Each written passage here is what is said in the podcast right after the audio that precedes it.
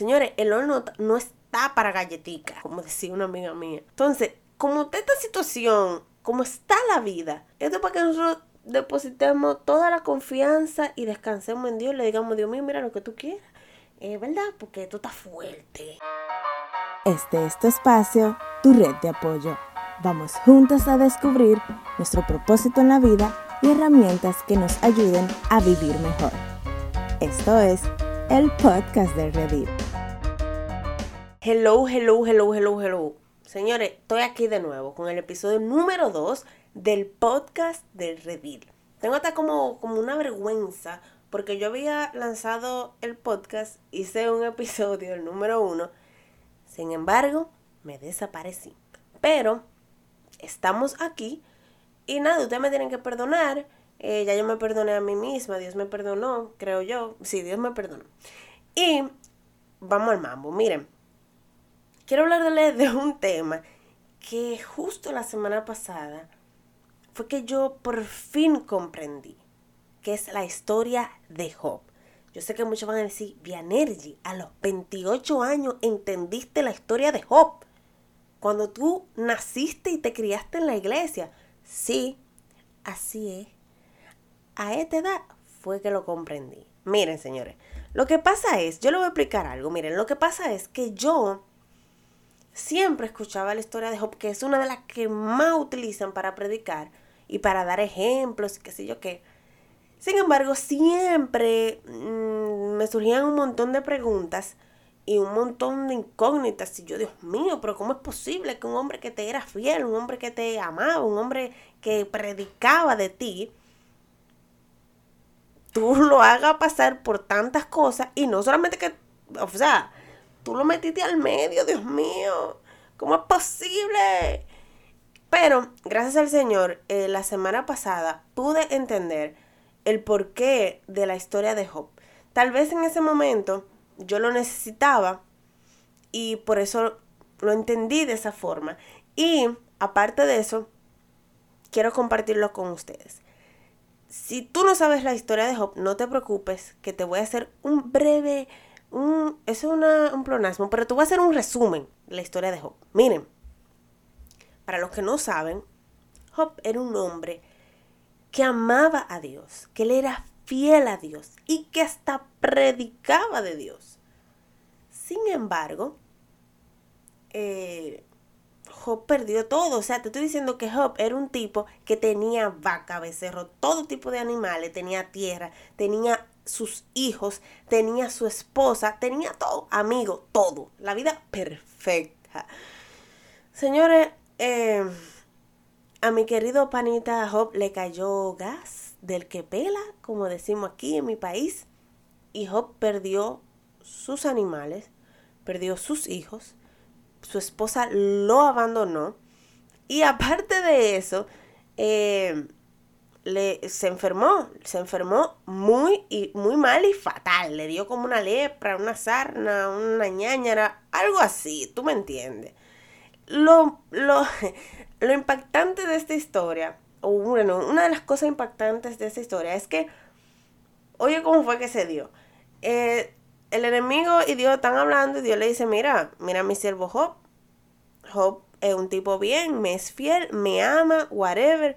Y Satanás le dijo, sí, él te, él es fiel por todo lo que tú le das. Vamos a quitárselo a ver qué lo que. Y Dios le dijo, está bien.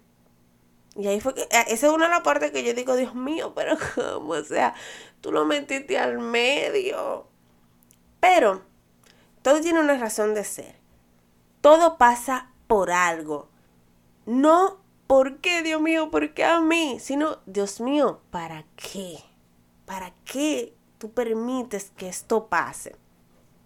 Mira, eh, a pesar de todo esto, Job nunca dejó de alabar a Dios, nunca maldijo a Dios, a pesar de que su esposa le decía, maldice a tu Dios y muere. Pero Job no hizo nada de esto, sino que Job seguía eh, siéndole fiel a Dios y seguía amando a Dios. Ahora vamos al mambo. Mire, siempre se nos ha enseñado de, la historia de Job, de mira cómo Job eh, pasó por tantas cosas, sin embargo, Job nunca dejó de serle fiel a Dios. A pesar de que lo aconsejaban mal, Job nunca dejó de serle fiel a Dios, nunca se apartó de Dios. Eso es lo que siempre nos enseñan. Ahora, yo te voy a dar la otra cara de la moneda. Mira, sí es cierto, eso es real. Job nunca se alejó de Dios, pero eso no es lo único. Y gracias al Señor pude entender esa parte. Job en un momento dice, eso está en Job 3:25, dice, lo que más temía me sobrevino, lo que más me asustaba me sucedió. O sea que Job le tenía miedo y le asustaba perder sus hijos, perder sus animales, perder su esposa, perder sus amigos y enfermarse. Tú dirás, obvio, todos les tenemos miedo a eso, chica. Sí, pero no. Job amaba a Dios, le era fiel a Dios, predicaba sobre él. Sin embargo, Job le tenía miedo a esas cosas. ¿Qué significará que Job le tenga miedo a esas cosas? Simplemente sucede que Job no conocía a Dios. ¿What? ¿What? ¿Cómo así? Señores, Job no conocía a Dios. Miren, el miedo y la preocupación ofende a Dios. Porque es como que si tú dijeras, tu mente dijera, Dios mío, eh, sí te amo, whatever, pero yo no creo que tú me vas a ayudar. Yo no confío en tu poder. Lamentablemente, tú quieras entenderlo o no, esa es la realidad. Es como que si nunca nosotros hubiésemos recibido la, eh, la promesa del Señor de que Él nos iba a proteger. Y el Señor espera que nosotros siempre veamos el futuro como algo eh, luminoso, no como un miedo, no como una ansiedad, no como una preocupación.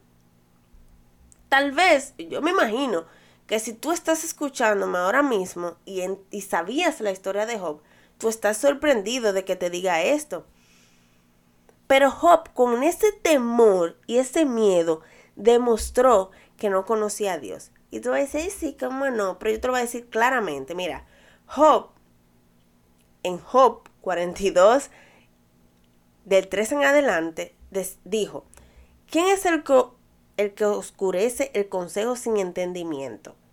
Por tanto, yo hablaba lo que no entendía. O sea, él lo está diciendo ahí.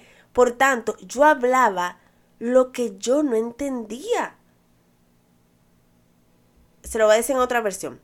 Reconozco que he hablado de cosas que no alcanzo a comprender, de cosas demasiado maravillosas que son me son desconocidas y donde Job le pone la cerecita al helado para confirmar lo que yo le digo, les digo, es que Job dice en Job 42, 5, de oídas te había oído, mas ahora mis ojos te ven.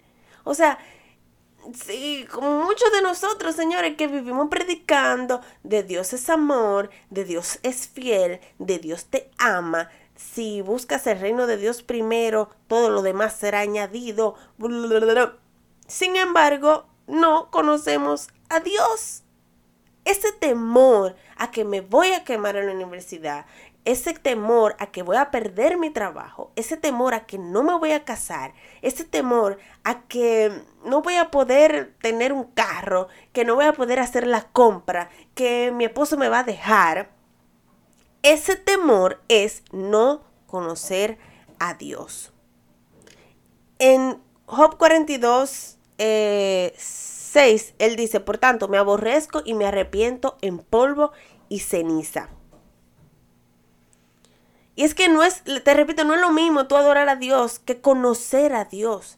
La realidad es que nosotros conocemos a Dios en medio de las pruebas. Lamentablemente.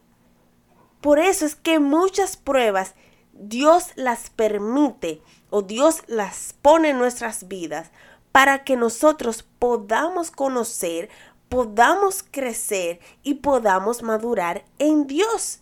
Y ahí fue que yo dije, Dios mío, entendí, entendí por fin la historia de Job. Y entendí por fin el mensaje que la historia de Job tenía para mi vida. Sí, Job fue muy fiel, pero Job no conocía a Dios. Y eso era lo que Dios quería, que Job lo conociera y que tuviera base para hablar lo que él hablaba. Mire, Mateo 6:25 dice, por tanto os digo, no os afanéis por vuestra vida, que habéis, que, habéis de comer, que habéis de beber, ni por vuestro cuerpo, que habéis de vestir. ¿No es la vida más que el alimento y el cuerpo más que el vestido? Y así también Mateo 6, 26 dice, mirad las aves del cielo, que no siembran, ni ciegan, ni recogen en graneros, y vuestro Padre Celestial las alimenta.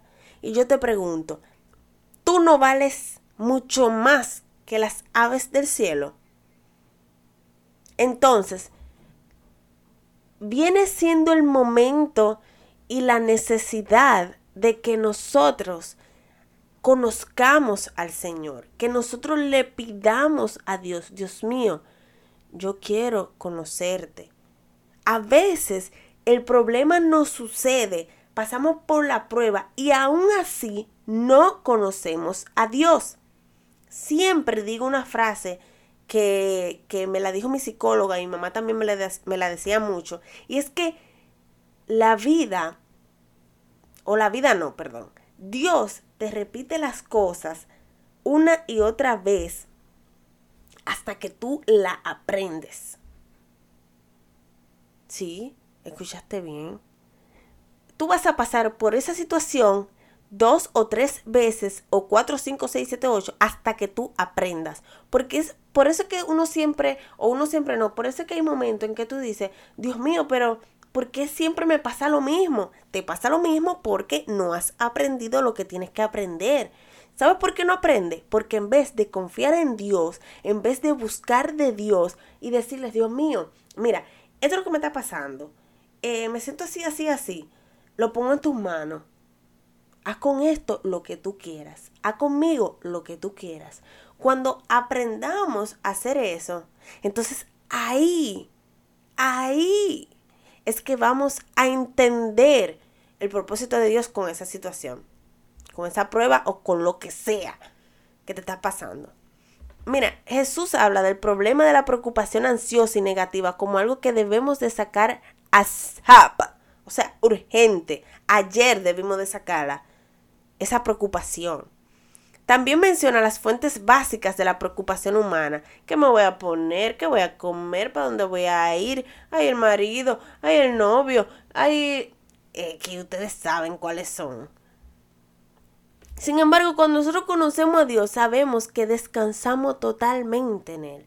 Y eso es lo que Dios quiere, que descansemos. Y ojo, no es que ese problema va a desaparecer, no. Es que nosotros vamos a tener paz en medio de la tormenta, como dice la canción. Y como dice la Biblia, vamos a tener esa paz que sobrepasa entendimiento.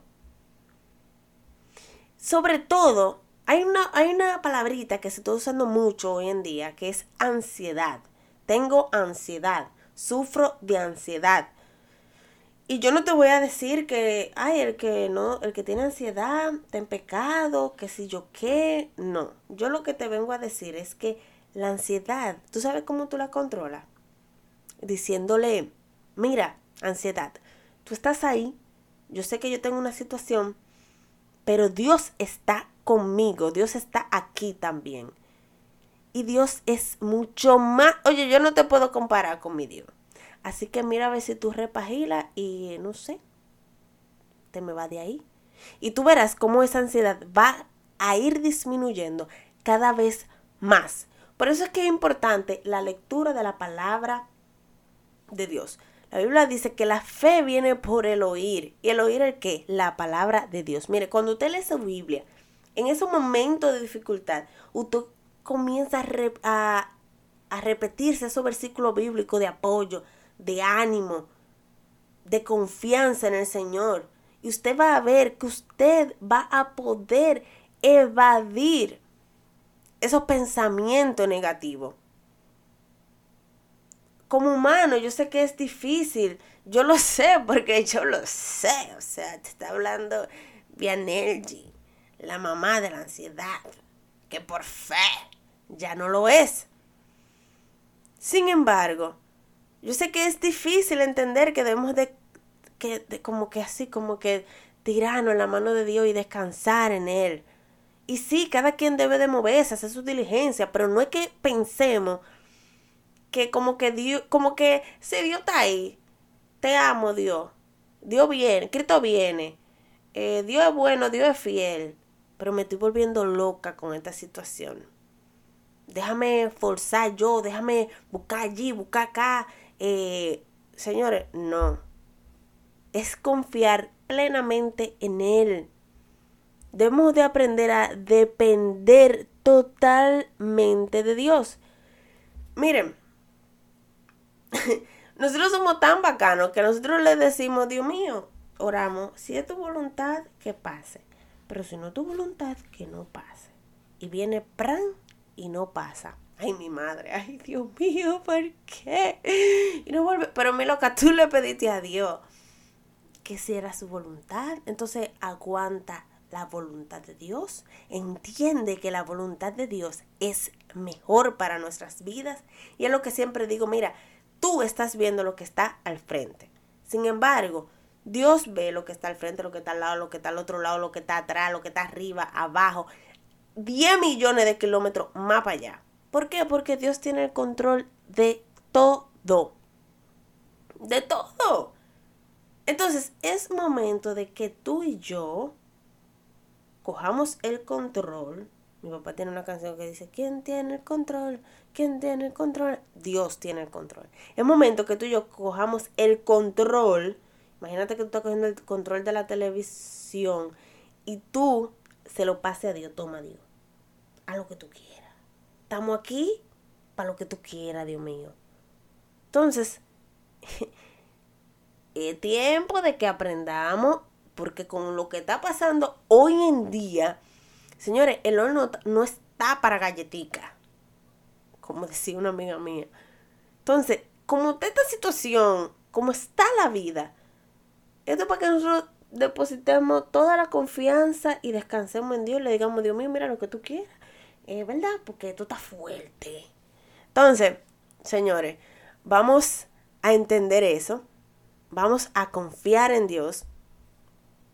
Y vamos a entender que lo que Dios permite en nuestras vidas, la realidad, la realidad es que es lo mejor para nosotros. Entonces vamos a bajarle dos tonitos o tres o cuatro, no sé, porque esa canción está media desafinada, esa canción de las expectativas. Tenemos muchas expectativas, muchos planes, muchas cosas. Sin embargo, el propósito de Dios para nuestras vidas, por lo que Dios nos creó a nosotros, nosotros le estamos dando alterno control delete. ¿Cómo así? Así no fue. Así no fue, bien Energy. Tenemos, tú tienes, yo tengo que empezar a buscar el propósito de Dios en nuestras vidas. Cuando encontramos el propósito de Dios en nuestras vidas y entendamos para qué fue que Dios nos creó, aparte de adorarle y de predicar su palabra, tú a ver, tú a ver, tú a ver, tú vas a ver, más fino, cómo las cosas van a cambiar, cómo nosotros vamos a empezar a recibir paz. Esa paz que sobrepasa el entendimiento, que todo está quemando y usted está tranquilo, tranquilo en el Señor. Este es el grado de paz que nosotros debemos de alcanzar. Salmo 27.3. Aunque un ejército acampe contra mí, ¿eh? Un ejército. No temerá mi corazón. Aunque contra mí se levante en guerra, yo estaré confiado. A veces leemos ese versículo, entendemos que, que viene guerra, viene Haití, haceme la guerra. No, la guerra te la está haciendo el vecino, la guerra te la está haciendo Em, el muchachito que se está volviendo loco, la guerra te lo está haciendo el trabajo, el jefe, te lo está haciendo tú mismo. Entonces, yo estaré confiado, pero confiado en que no en ti, he confiado en Dios. ¿Ok? Nada. Yo espero que este episodio haya sido tan edificante como lo fue para mí. Espero que así mismo sea para ti y que si así fue, que tú no seas em, egoísta y que lo compartas. Compártelo con todo el mundazo. Con todo el mundo que tú sepas que le va a ayudar. Que tú segura que le va a ayudar a mucha gente. Porque esto Dios lo ha puesto en mi corazón. Y nada, compártelo.